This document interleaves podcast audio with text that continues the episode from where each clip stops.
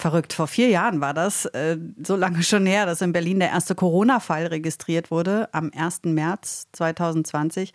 Ein 22-jähriger Student war das, der an dem Tag in der Charité aufgenommen wurde. Dann hat es nicht mehr lange gedauert bis zum ersten Lockdown.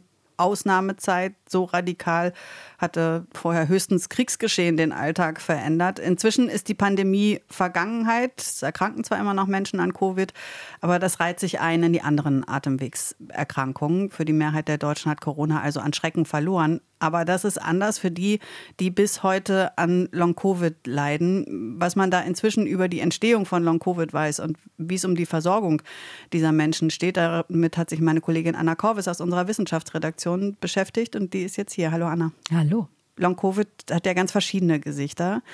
Manche kommen irgendwie kaum die Treppe hoch, weil sie so kurzatmig sind und erschöpft. Andere haben ständig Schwindelanfälle. Haben denn alle diese Symptome trotzdem dieselbe Ursache?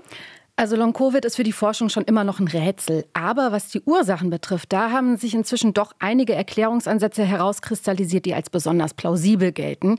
Die schließen sich auch nicht gegenseitig aus, sondern bei manchen Patienten könnte Erklärung A zutreffen, bei anderen Erklärung B, bei manchen vielleicht auch mehrere.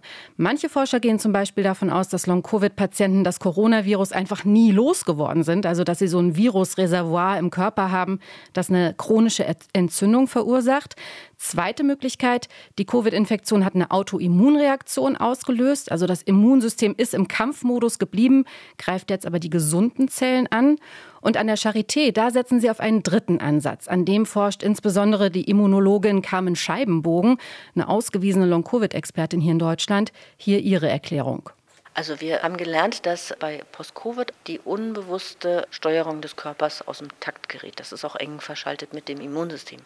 Also alles, was wir ähm, jetzt nicht beeinflussen, wie schnell schlägt unser Herz, wie schnell atmen wir, aber auch wie verteilen wir unser Blut, funktioniert nicht mehr richtig.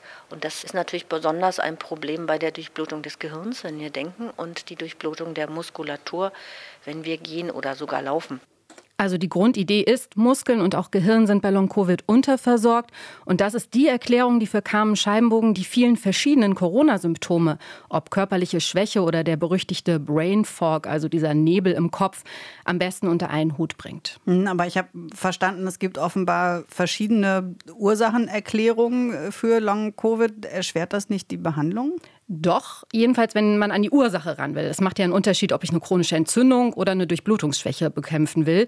Aber in der Praxis, beim Hausarzt, da geht es bisher oft noch gar nicht um die Ursachen, sondern erstmal darum, die Symptome zu behandeln und bei jedem Patienten eben individuell das auszuprobieren, was ihm oder ihr hilft, also Try and Error. Das Long-Covid-Medikament, das gibt's nicht. Können Patienten denn die Hoffnung haben, dass die Erkrankung vielleicht auch einfach irgendwann von selbst weggeht? Kommt drauf an. Tatsächlich zeigen auch aktuelle Zahlen, dass bei vielen Long-Covid-Patienten die Symptome im Zeitverlauf nachlassen.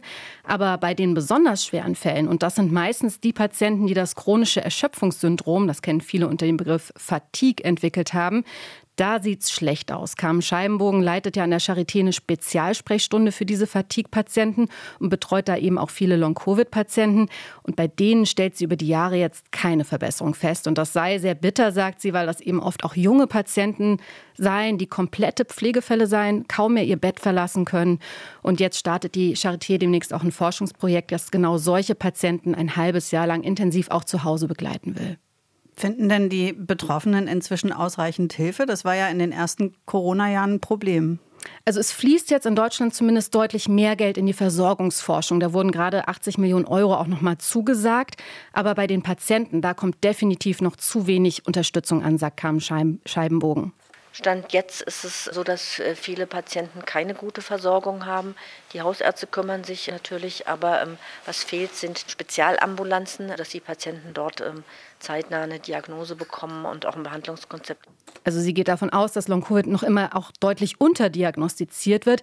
Gerade Patienten mit chronischer Erschöpfung, die würden auch nach wie vor auch von manchen Hausärzten noch immer nicht richtig ernst genommen. Und so ist auch die Zahl der Betroffenen nach wie vor unklar. Manche Schätzungen sagen, dass Long-Covid drei bis fünf Prozent derer trifft, die eine Corona-Infektion hatten. Die Weltgesundheitsorganisation spricht von zehn bis zwanzig Prozent. Das klingt jetzt erstmal nicht so extrem viel vielleicht, aber angesichts der vielen Millionen Corona-Infektionen, die es nun mal gab, sind das dann doch enorme Zahlen. Anna Korvis war das aus unserer Wissenschaftsredaktion mit dem Sachstand zu Long-Covid.